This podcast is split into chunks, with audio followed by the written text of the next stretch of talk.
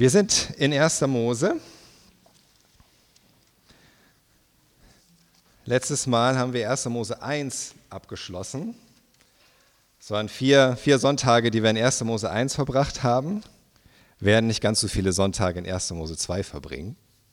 Aber es war schon wichtig, dass wir uns die Dinge in 1. Mose 1 wirklich genau anschauen. Und heute kommen wir im Grunde zum Abschluss der Schöpfung, auch wenn diese Verse es nicht mehr in Kapitel 1 geschafft haben, gehören sie doch noch irgendwie zu der Schöpfung und vor allen Dingen zum Abschluss der Schöpfung. Und der Titel heute der Predigt lautet Vollendung, Aufhören und Ruhe, das Sabbatgeschenk. Vollendung, Aufhören und Ruhe, das Sabbatgeschenk. Ich möchte euch die Verse für heute vorlesen aus 1. Mose 2, die Verse 1 bis 3. 1. Mose 2, Verse 1 bis 3. So entstanden Himmel und Erde mit all ihren Lebewesen. Am siebten Tag hatte Gott sein ganzes Werk vollendet und ruhte von all seiner Arbeit. Gott segnete diesen Tag und machte ihn zu etwas Besonderem, denn an diesem Tag ruhte Gott, nachdem er sein Schöpfungswerk vollendet hatte. Drei einfache Verse mit einer ganz einfachen Botschaft. Und wir schauen uns jetzt erstmal die drei Verse ein wenig im Detail an, um dann äh, die grundlegenderen Fragen des Sabbats ein bisschen anzugehen und zu sehen, was uns das zu sagen hat. Das heißt in Vers 1, so entstanden, eigentlich wörtlich, so wurden vollendet Himmel und Erde mit allem, was in ihnen ist. Also es ist nicht so gemeint, dass sie von alleine entstanden werden, Himmel und Erde. Das haben wir ja inzwischen auch zur Genüge gesehen und gelernt.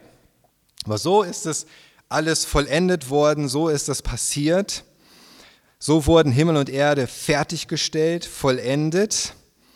Nach der Erschaffung der Menschen am sechsten Tag haben wir gesehen, war die Schöpfung endlich sehr gut. Nicht nur gut, sondern sogar sehr gut. Und sie war nicht nur sehr gut, Gott sagt, sie ist fertig. Sie war auch fertig. Alles, was Gott schaffen wollte, hat er auch geschaffen. So wie Gott es haben wollte, so war es auch.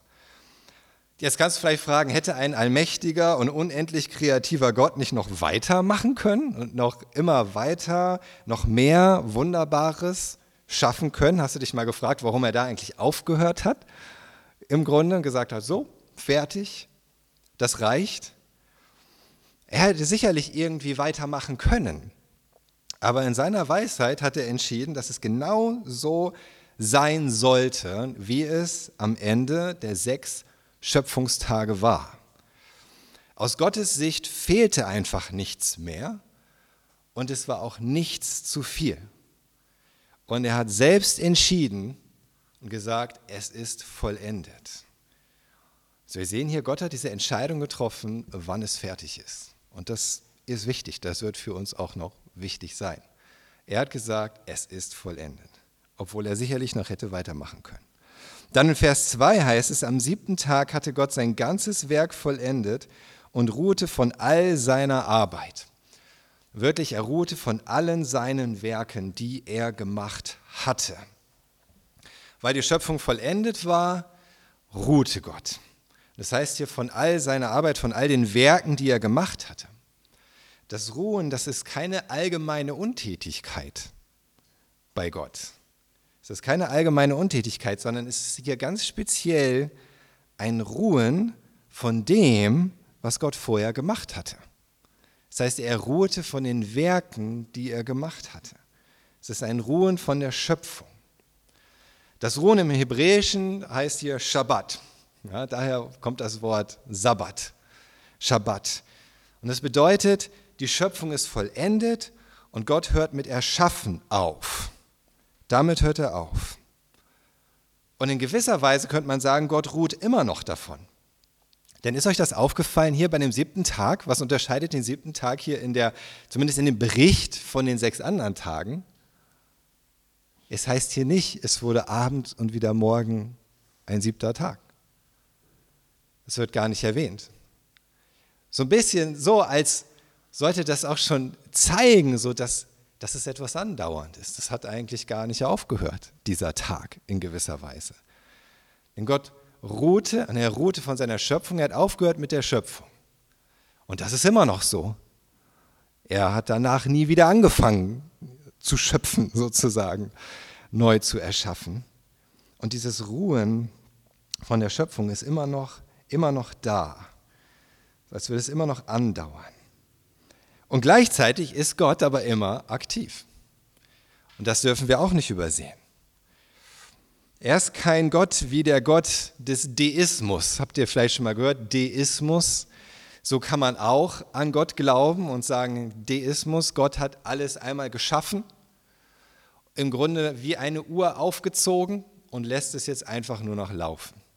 Einmal alles geschaffen und danach sich zurückgezogen und schaut zu, wie alles so seinen Gang geht und so den Lauf der Welt bis zum Ende. Das wäre Deismus. Und das könnte man meinen, wenn es hier heißt, ja, nach dem, nach dem sechsten Tag, am siebten Tag ruhte Gott. Aber das Gegenteil ist der Fall. Das heißt in Johannes 5, Vers 17, Johannes 5, Vers 17, da sagt Jesus, mein Vater ist ständig am Werk. Und so bin ich es auch. Mein Vater ist ständig am Werk, sagt Jesus. Gott der Vater, der Schöpfer, ist ständig am Werk und doch ruhte er. Er ruhte von der Schöpfung, aber er ist immer am Werk. Und was das für uns bedeutet, werden wir gleich noch sehen. Und jetzt gehen wir in Vers 3, da heißt es, Gott segnete diesen Tag und machte ihn zu etwas Besonderem, denn an diesem Tag ruhte Gott, nachdem er sein Schöpfungswerk vollendet hatte. Das heißt, der Gott segnete den Tag, er machte ihn zu etwas Besonderem, er heiligte den Tag.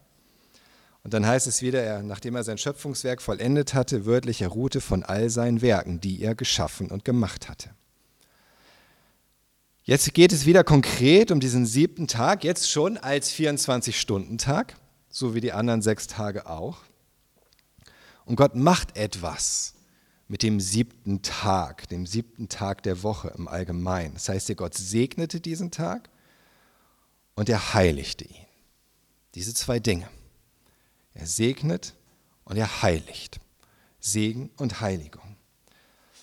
Wenn der siebte Tag gesegnet ist, dann heißt das, er soll ein Segen sein. Dieser siebte Tag soll segensreich etwas hervorbringen, soll sich segensreich auswirken. Er soll ein Gewinn sein. Er soll etwas Gutes hervorbringen. So wie Jesus sagt in Markus 2, Kapitel 2, Verse 27 bis 28. Und Jesus fügte hinzu, der Sabbat wurde für den Menschen geschaffen und nicht der Mensch für den Sabbat. Darum kann der Menschensohn auch über den Sabbat bestimmen. Er sagt, der Sabbat ist für den Menschen geschaffen. Er soll ein Segen sein. Der Tag ist gesegnet. Das bedeutet, die Beachtung dieses Tages wird sich positiv auswirken. Es ist eine Möglichkeit, Zugang zu Gottes Segen zu erhalten. Es ist eine Quelle der Erholung, des zur Ruhe kommens, der Zufriedenheit mit dem, was geschaffen wurde. Und der Tag wurde von Gott geheiligt, für heilig erklärt. Segen ist für den Menschen, heilig ist für Gott. Es ist beides gleichzeitig. Es ist ein Werkzeug für die Menschen, aber es ist in Gottes Händen im Grunde.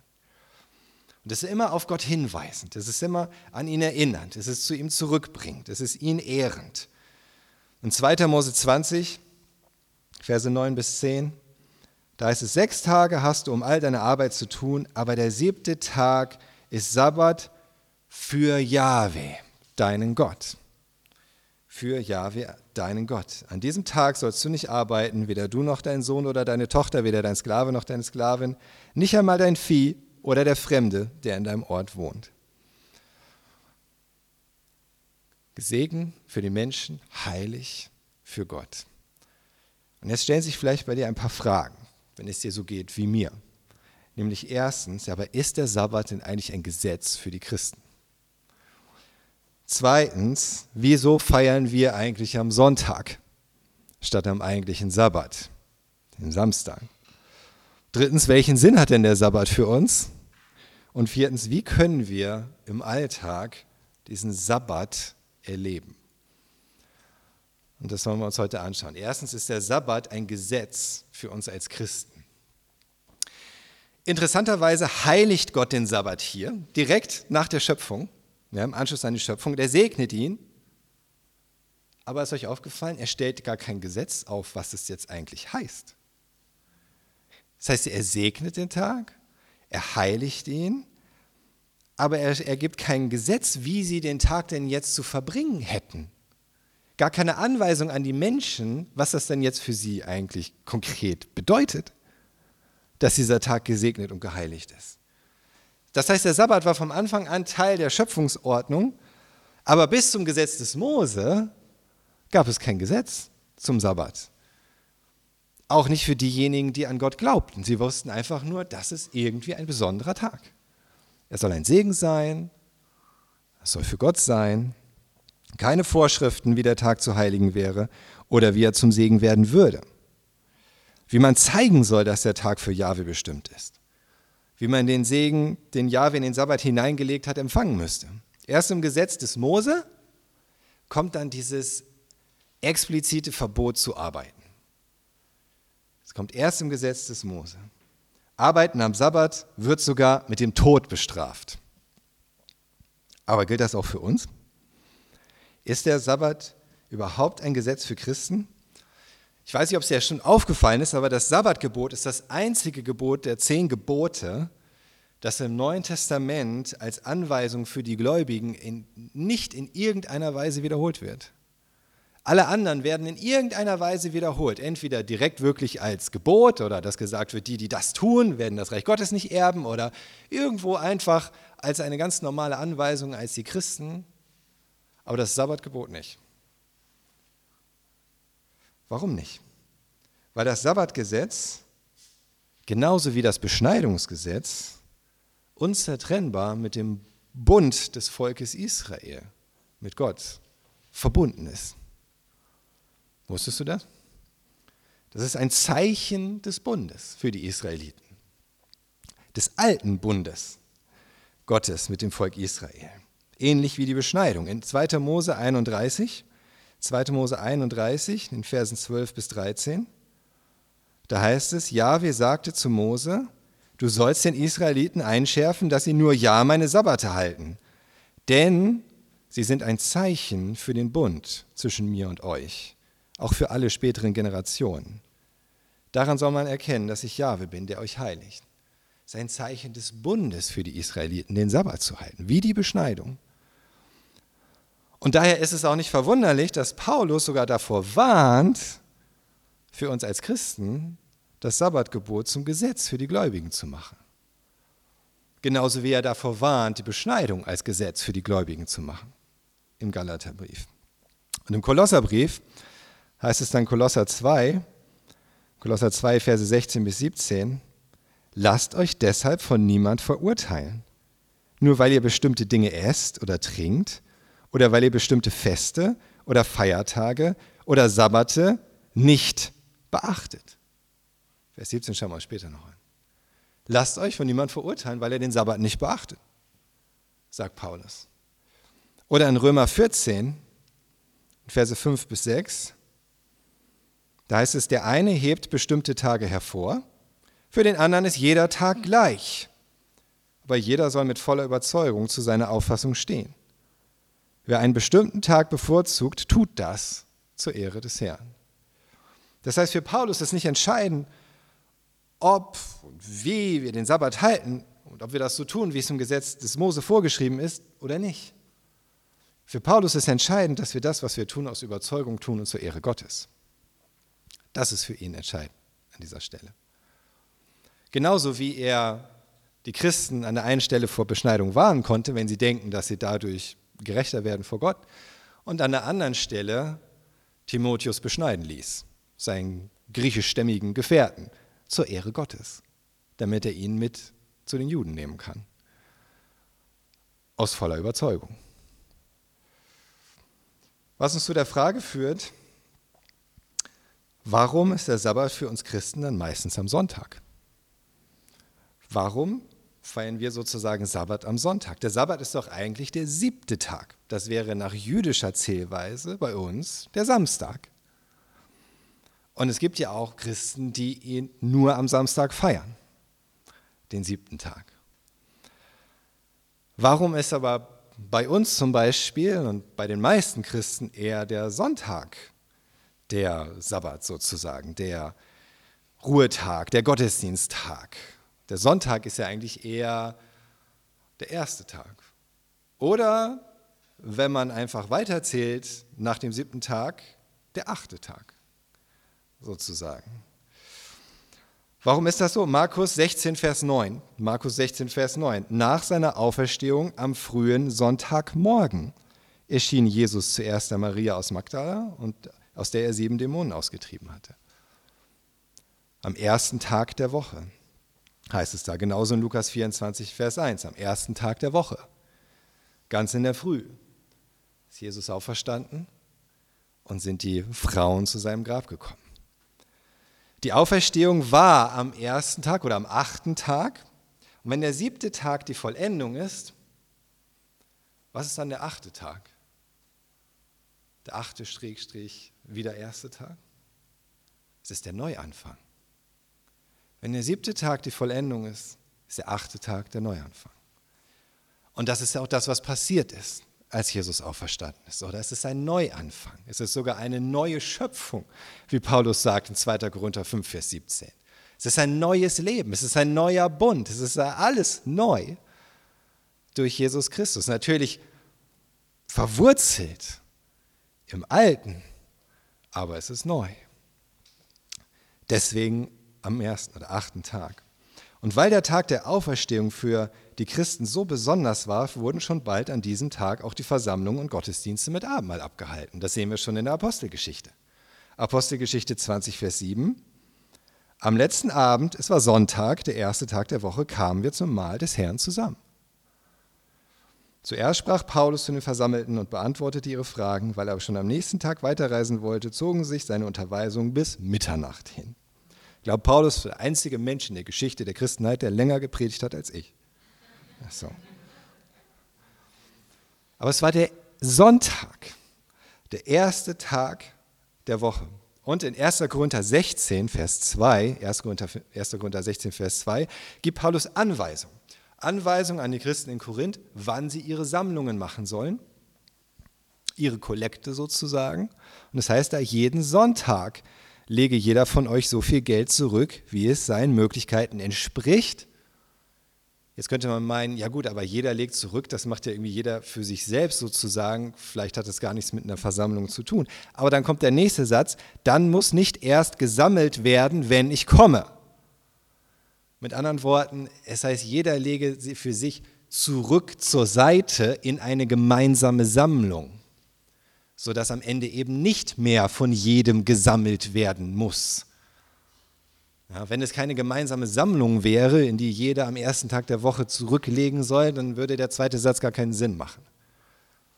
Also auch da sieht man, Paulus geht davon aus, dass sie sich treffen am ersten Tag der Woche, um als Christen Gemeinschaft zu haben, sich zu versammeln, Gottesdienst zu feiern. Amen. Das heißt, die Gläubigen müssen traditionell am Sonntag zusammengekommen sein.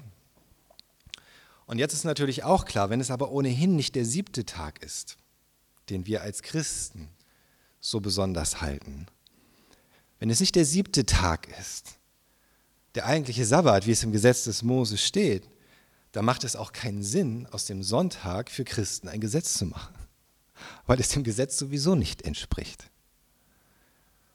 Und darüber hinaus haben wir gesehen, dass es für uns auch kein Gesetz ist, weil es für Christen kein Zeichen des Bundes ist mit unserem Gott.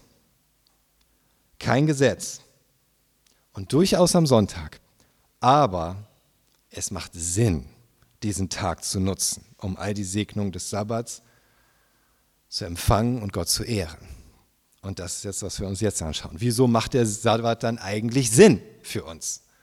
wenn wir gar kein Gesetz haben? Eigentlich eine blöde Frage. Nur weil es kein Gesetz ist, soll es keinen Sinn machen. Brauchen wir immer Gesetze, damit wir irgendetwas tun, was Gott gefällt oder was gut ist, was Segen bringt? So sind wir manchmal, oder? Aber der Sinn des Sabbats ist viel mehr. Ein paar Punkte, die mir so in den Sinn gekommen sind und die man auch sieht, einfach daran, wie der Sabbat eingeführt wird von Gott. Der Sinn des Sabbats. die Schönheit und Vollkommenheit der Schöpfung betrachten, zum Beispiel, oder? Sollte doch das allererste sein. Gott hat am siebten Tag seine Schöpfung vollendet und hat gesagt, es ist fertig und es ist sehr gut. Und er ruht und hat damit gesagt, es ist vollendet. Grund genug für uns immer wieder auf diese Schöpfung zu schauen und zu denken, wow, was hat Gott da gemacht? Oder? Wie schön, wie beeindruckend, wie vollkommen. Selbst in dieser gefallenen Welt, diese vollkommene Schöpfung und ihn dafür preisen. Das alleine ist schon Sinn genug für den Sabbat. Das würde schon reichen, aber ich habe noch mehr. Zweitens, uns daran erinnern, dass Gott die Sabbatruhe eingesetzt hat. Und uns auch daran erinnern, dass die Sabbatruhe eine Folge ist von Gottes Werken und nicht ein Verdienst von unseren Werken. So könnten wir das ja auch denken. Natürlich sollen wir sechs Tage arbeiten sozusagen, ja, um dann einen siebten Tag zu ruhen. Ja, wir sollen nicht nur ruhen, immer nur ruhen. Paulus sagt, wenn ich arbeiten will, soll ich essen. Aber gleichzeitig müssen wir einfach auch sehen, die Sabbatruhe ist kein Verdienst. Du musst dir das nicht verdienen. Und du musst nicht denken, ich habe diese Woche nicht genug geschafft, ich darf mich jetzt nicht ausruhen. Zum Beispiel. Oder ein schlechtes Gewissen dabei haben. Was ich so cool finde, was mir lange Zeit nicht aufgefallen ist, muss ich echt sagen, bis mich jemand darauf hingewiesen hat, ist, was war das Erste, was Adam und Eva gemacht haben? Was war der erste Tag nach ihrer Schöpfung? Der Sabbat, die Ruhe, ohne dass sie irgendwas gemacht, irgendwas geleistet hätten. Noch keinen Finger gekrümmt für den Garten Eden. Und trotzdem Ruhetag. Fang an mit Ruhetag. Wow. Das zeigt einfach, es geht um Gottes Werke, nicht um unsere Werke und unseren Verdienst. Drittens, uns überhaupt freuen, dann trotzdem an dem, was wir zwar nicht geschaffen haben, aber auch was wir geschafft haben. Ja, schau zurück und freu dich an dem, selbst wenn du denkst, du hättest gerne mehr geschafft, freu dich an dem, was du geschafft hast und preise Gott auch dafür.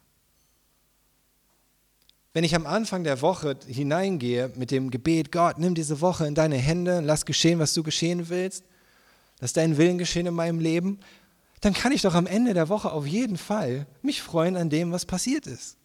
Oder? Und auch an dem, was ich geschafft habe, selbst wenn es nur die Hälfte war oder was auch immer von dem, was ich ursprünglich geplant hatte. Aber es gibt immer einen Grund dafür, Gott zu danken. Damit verbunden, viertens, auch wenn wir nicht das Gefühl haben, etwas wäre vollendet oder perfekt, so wie Gott das hatte an dem Punkt, trotzdem aufhören. Einfach mal aufhören loslassen. Und das ist heute, glaube ich, ganz schwierig. Aufhören, loslassen, aussteigen aus dem Hamsterrad, in dem du so drin bist.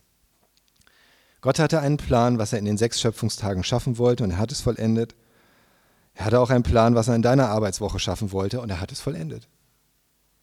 Ob du das nun siehst oder nicht. Lass los. Hör auf. Damit verbunden, ganz entscheidend, ist Gott zu vertrauen. Es ist eine Gelegenheit, immer wieder neu Gott zu vertrauen. Alles wird fertig, alles wird gut, alles kommt in Ordnung, auch wenn ich diese Zeit der Ruhe nehme. Denn es ist für Gott. Und er hat diese Zeit der Ruhe eingesetzt. Und er sagt, dass es gut ist. Dann kann ich ihm auch vertrauen, dass es gut ist. Und das ist wichtig. Und das ist immer wieder so eine Hürde, Hürde, an die wir kommen, an die ich komme, mich zu fragen, glaube ich, glaube ich, dass das alles noch fertig werden kann, selbst wenn ich mir diese Zeit der Ruhe nehme? Für Gott. Lass los. Der nächste Punkt, ich habe vergessen, der wievielte? Eins, zwei, drei, vier, fünf, glaube ich.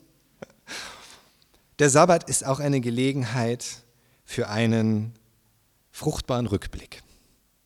Ja.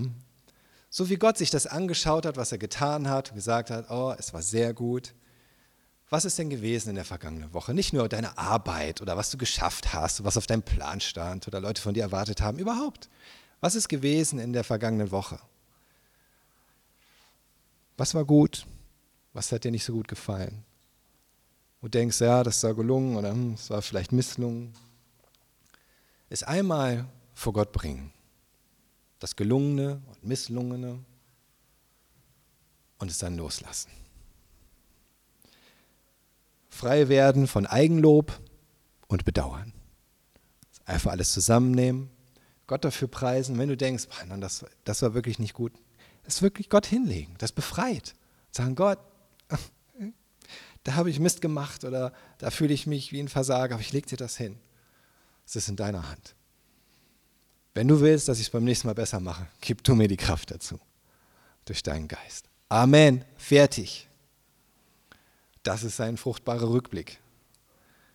Und dann wieder nach vorne schauen.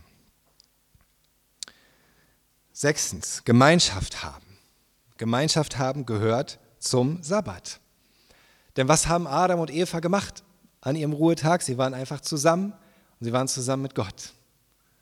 Ja, darum geht es auch. Den ersten Tag, den ersten Sabbat verbrachten sie miteinander und mit Gott. Und der Sabbattag ist da, um Gemeinschaft zu haben, Gemeinschaft mit der Familie zu genießen, Gemeinschaft mit Freunden zu genießen. Am besten mit Gott in unserer Mitte. Dafür ist der Sabbat da und dafür ist er gut. Ganz bewusst sich diese Zeit auch mal zu nehmen. Siebtens, der Sabbat ist auch zum Ausruhen da, natürlich. Auch einfach mal ausruhen. Kraft tanken. Ich lese euch jetzt einen Vers vor. Ich weiß nicht, ob ihr den jemals schon mal gelesen habt und euch aufgefallen ist.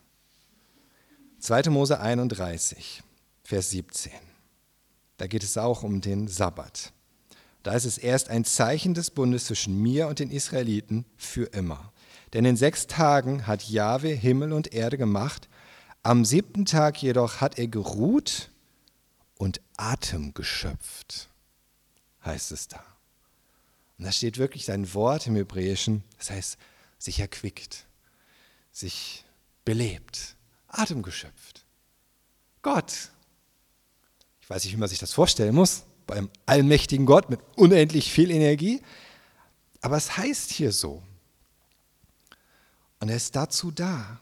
Und in 2. Mose 23, 2. Mose 23, Vers 12 heißt es deswegen auch, sechs Tage sollst du deine Arbeit tun, aber am siebten Tag sollst du alles ruhen lassen, auch dein Rind und dein Esel sollen sich ausruhen, auch der Sohn deiner Sklaven und der Fremde sollen aufatmen können. Es ist auch wieder dieses Wort. Es ist auch wichtig, sich einfach auszuruhen. Auch darum geht es beim Sabbat. Achtens. Das heißt ja auch, der Tag wurde geheiligt. Das heißt, Sinn des Sabbats ist natürlich auch, sich bewusst Zeit für Gott nehmen und für geistliche Dinge. Auch um zu beten, auch vielleicht um Bibel zu lesen oder ein geistliches Buch zu lesen oder Gottesdienst zu feiern etwas, was im Alltag nicht so gut geht. Ja, also der Sabbat ist jetzt kein Ersatz für die tägliche stille Zeit. Aber es geht darum, etwas auch an dem Tag machen zu können, wofür du sonst keine Zeit hast unter der Woche. Und dir ganz bewusst diese Zeit dafür zu nehmen, so wie hier im Gottesdienst zu sitzen, zum Beispiel, und diese Gemeinschaft zu haben, Gott anzubeten oder auch auf andere Art und Weise diese Zeit mit Gott zu verbringen. Neuntens, der Sabbat ist auch da, um einen gesunden Rhythmus zu haben, eine gute Struktur. Das ist wichtig für uns Menschen. Du brauchst eine Struktur. Und du musst auf etwas vorausschauen können. Wenn du in deinem Hamsterrad bist, brauchst du etwas, worauf du vorausschauen kannst, wo du weißt, da ist auch Zeit zum Aufhören, zum Loslassen, zum Ausruhen. Denn es gibt nichts Zermürbenderes als Arbeit, die, bei der kein Ende in Sicht ist. Und Neuntens, zehntens, ich habe mir keine Punkte hingemacht gehabt. Äh, vorletzter Punkt oder so. Ganz wichtig, für uns als solche, die wir Jesus kennen, ist der Sabbat noch viel mehr, als was die Israeliten erleben durften. Ich habe euch ja die Verse aus Kolosser 2 vorgelesen oder den Vers Kolosser 2, Vers 16 dass wir uns nicht verurteilen lassen sollen, wenn wir Sabbate nicht beachten. Und dann steht aber in Vers 17, das sind ja nur Schatten auf Kommendes hin, was aber in Christus schon leibhaftige Wirklichkeit ist. Das sind ja nur Schatten auf etwas Kommendes, was in Christus aber schon Wirklichkeit ist. Was meint Paulus damit? Der Sabbat ist ein Schatten auf etwas Kommendes, was durch Christus verwirklicht wurde. Der Sabbat ist das Ruhen Gottes, haben wir gesehen, das ein für alle Mal zeigt, dass das Werk der Schöpfung vollendet ist. Und durch Jesus Christus gibt es noch ein Werk, das vollendet ist. Noch ein Werk, das er vollbracht hat. Das genauso groß ist, genauso wichtig wie die Schöpfung selbst, nämlich die Erlösung. Ist auch dieses Werk, von dem Jesus am Kreuz gesagt hat, es ist vollbracht. Es ist vollendet. Und es heißt in Hebräer 8, Vers 1, der entscheidende Punkt bei allem Gesagten ist der, wir haben diesen hohen Priester, der sich auf den höchsten Ehrenplatz an der rechten Seite der göttlichen Majestät im Himmel gesetzt hat. Er hat sich gesetzt an der rechten Seite der göttlichen Majestät im Himmel. Und Hebräer 10, Vers 12, da heißt es auch, dieser hohe Priester aber hat nur ein einziges Opfer für die Sünden dargebracht und sich dann für immer an die rechte Seite Gottes gesetzt. Wenn es heißt, dass Jesus Christus, der Sohn Gottes, das Opfer für die Sünden dargebracht hat, nämlich sich selbst, als er am Kreuz gestorben ist, um sich dann zu setzen an die rechte Seite Gottes, der göttlichen Majestät im Himmel, dann heißt das nichts anderes, als dass er sein Werk der Erlösung, der Sündenvergebung ein für allemal vollbracht hat. Und dieses Setzen, das ist einfach ein anderes Bild fürs Ruhen. Er hat es vollendet und setzt sich jetzt zur Rechten Gottes. Zur Rechten des Vaters, der ruht sozusagen von der Schöpfung und er setzt sich, weil er die Erlösung vollbracht hat. Und auf ewig wird er davon ruhen, weil es auf ewig vollendet ist. Er ist immer aktiv, genauso wie Gott der Vater auch nach der Schöpfung immer aktiv war. Er ist immer aktiv als derjenige, der für uns vor dem Thron des Vaters Fürbitte für uns tut. Er ist derjenige, der uns erfüllt, der durch uns wirkt als sein Leib, die Gemeinde hier auf Erden. Aber vom Werk der Erlösung ruht er. Und das heißt, es gibt nichts mehr hinzuzufügen. Es kann auch nicht verbessert werden. Genauso wenig wie die Schöpfung verbessert werden kann. Es reicht für alle Menschen in allen Zeiten, die ihr Vertrauen auf ihn setzen. Auch für all meine und deine Sünden der Vergangenheit und Zukunft. Und wir sollten nicht denken, dass wir noch etwas dafür tun müssten. Das heißt, genauso wie der Sabbat eine Erinnerung ist an das vollkommene und vollendete Werk der Schöpfung, so ist er für uns eine Gelegenheit, uns zu erinnern an das vollkommene, vollendete Werk der Erlösung, der Sabbat. Darauf sollte er eigentlich hinweisen. Und in Christus ist das real. Ganz egal, was in der vergangenen Woche passiert ist oder wo wir selbst denken und erkennen, dass so vieles in uns und an uns noch unvollkommen ist. Das Werk der Erlösung ist vollkommen. Er hat ein für alle Mal für dich bezahlt und daran darfst du dich freuen. Das heißt, der Sabbat ist für uns kein Gesetz mehr, um gerecht zu werden vor Gott, sondern er ist für uns eine Gelegenheit, Gott zu danken, dass er uns schon gerecht gemacht hat. Das ist der Unterschied. Und zuletzt ist der Sabbat für uns nicht nur ein Zurückschauen auf die Ruhe, die mal war, sondern er ist auch ein Vorausschauen auf die Ruhe, die noch kommt. So ein Vorausblicken. In Hebräer 4, in den Versen 9 bis 11 heißt es, es gibt also noch eine vollkommene Ruhe für das Volk Gottes. Es gibt noch eine vollkommene Ruhe für das Volk Gottes. Eine, auf die wir uns freuen können. Denn wer in diese Ruhe hineinkommt, wird sich von all seiner Arbeit ausruhen, so wie Gott von der Seinen ruht. Wir wollen deshalb alles daran setzen, zu dieser Ruhe zu gelangen. Heißt es. Auch das ist der Sabbat. Seine Erinnerung daran, ja, Ruhe, aber es gibt noch eine Ruhe, die kommt. Und daran lohnt es sich festzuhalten. Ganz egal, was in diesem Leben drunter und drüber geht und wie schwierig es ist und wie angegriffen. Aber wir haben diese Perspektive und diese Hoffnung der ewigen Ruhe, die kommt, die Gott uns versprochen hat. dieses Ruhens in ihm, in Ewigkeit. Und es lohnt sich auszuharren. So wie Gott die Schöpfung abgeschlossen hatte und das Werk der Erlösung vollkommen ist, wird er auch sein Werk mit deinem Leben und dieser ganzen Welt abschließen. Und darauf lohnt es sich zu warten und zu harren und festzuhalten. Wir müssen den Sabbat nicht als Gesetz befolgen, aber wir können ihn als Geschenk annehmen. Und wenn wir das so tun und uns so freuen, all diesen Dingen, die ich gerade gesagt habe und noch mehr, was dir dabei einfällt, was ausdrücken kann, deine Freude in Gott, deine Zufriedenheit in dem, was er getan hat, in der Schöpfung, in deinem Leben, in der Erlösung, umso mehr ehrst du den Sabbat. Letzter Teil, wie können wir im Alltag den Sabbat heiligen? und seinen Segen empfangen? Ich finde, das ist eine schwierige Frage, oder? Kannst du dir einen Tag in der Woche dafür nehmen? Geht das? Ein Tag, an dem du keine übliche Arbeit machst, wo du deine übliche Arbeit mal ruhen lässt, wo du nichts für deine Firma tust oder deinen Job. Einfach mal aufhören, loslassen, vertrauen, dass es gut ist möglichst wenig der täglichen Hausarbeiten, die du nicht gerne machst. Ich meine, wenn es etwas gibt, was dich total entspannt, ja, bei mir ist das manchmal Staubsaugen, ich glaube bei Jens auch, darfst du das natürlich auch machen, ja. Das ist kein Gesetz, aber möglichst wenig von den täglichen Arbeiten, die du nicht gerne machst, sondern zur Ruhe kommen, Atem schöpfen, bewusst Zeit nehmen für Familie, Kinder, Geschwister, Eltern, Freunde, und wenigstens einen Teil des Tages für Geistliches. Sei es der Gottesdienst, sei es ein Gebet, Spaziergang mit Gott, das in der Art. Kannst du dir so einen Tag nehmen? Gib dein Job das her, dann mach das.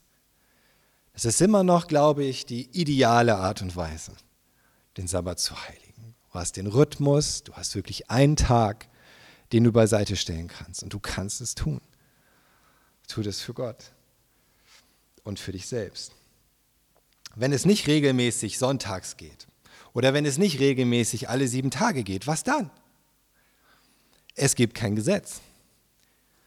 Ist euch aufgefallen, selbst die Priester, Jesus sagt ja, die Priester arbeiten am Sabbat und sie brechen trotzdem nicht das Gesetz.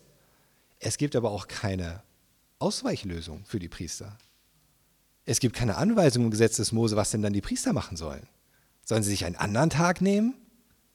Oder zwei halbe oder gar nicht? Oder was soll denn? Es gibt keine Anweisung für die Priester. Das bedeutet, wenn du dir nicht diesen einen Tag nehmen kannst, war auch immer vielleicht, weil du im Vollzeitdienst bist oder weil du im Schichtdienst bist oder einfach so unregelmäßige Arbeitszeiten hast, ist kein Weltuntergang. Und selbst wenn es nicht alle sieben Tage geht, es ist kein Weltuntergang. Nimm dir den Tag so oft es geht. Es ist ein Geschenk. Wenn es gar keinen einen Tag gibt, der als Ganzes genutzt werden kann, was machst du dann? Wegen ungünstigen Schichtzeiten und aus anderen Gründen. Bei mir zum Beispiel ist das so, mein Sabbat ist aufgeteilt auf drei Tage, letzten Endes. Der eine Tag, der als Ganzes möglich wäre eigentlich, passt nicht zur Schulwoche meiner Kinder. Das hilft mir nichts. Ja, die meiste Zeit des Tages sind meine Kinder nicht da kann ich keine Zeit mit ihnen verbringen. Die anderen beiden passen nicht zu den Anforderungen der Gemeinde. Ist halt einfach so. Sonntags ist Gottesdienst, samstags ist auch immer mal wieder etwas, zum Beispiel ein Ehepaartag oder etwas oder eine Hochzeit oder Aktionen, Einsätze, Treffen mit Leuten, die unter der Woche nicht können. Deswegen habe ich es aufgeteilt. Samstags vormittags ist Zeit mit Julia und den Kindern. Das steht ziemlich fest. Ja. Samstags, sonntags vormittags ist Gottesdienst mit Lobpreis. Und ich auch versuche, so gut wie möglich einfach zu genießen, Gott anzubeten. Sonntags nachmittags irgendwann, wenn man nach Hause kommt und abends ist, aufhören, loslassen. Rekapitulieren und loslassen. Frei werden. Montagvormittags und mittags ist für mich intensive Zeit mit meiner Frau. Wenn die Kinder in der Regel, wenn es gut läuft, alle in der Schule sind. Zum Beispiel. Und Zeit mit Gott immer wieder. Ja. Der Sabbat ist ein Geschenk und ich bin sicher, auch in deinem Leben, in deinem Alltag, in deinem Rhythmus gibt es Möglichkeiten, das Sabbatprinzip reinzubringen und zu leben. Wie gesagt, wenn es ein Tag ist, den du in der Regel nehmen kannst, nimm dir diesen einen Tag. Wenn es unregelmäßig ist, mach es so oft, wie es geht. Und wenn du es aufteilen musst, dann mach das. Lass dich davon nicht dir schlechte, schlechtes Gewissen machen oder denken, es bringt dann sowieso nichts. Das stimmt nicht. Meine drei Sabbate sind wunderbar. Und ich empfange eine Menge Segen dadurch. Ich glaube, es ist zur Ehre Gottes. Aber lass dieses Sabbatgeschenk nicht einfach ungenutzt an dir vorübergehen. Dafür ist es zu wertvoll. Amen.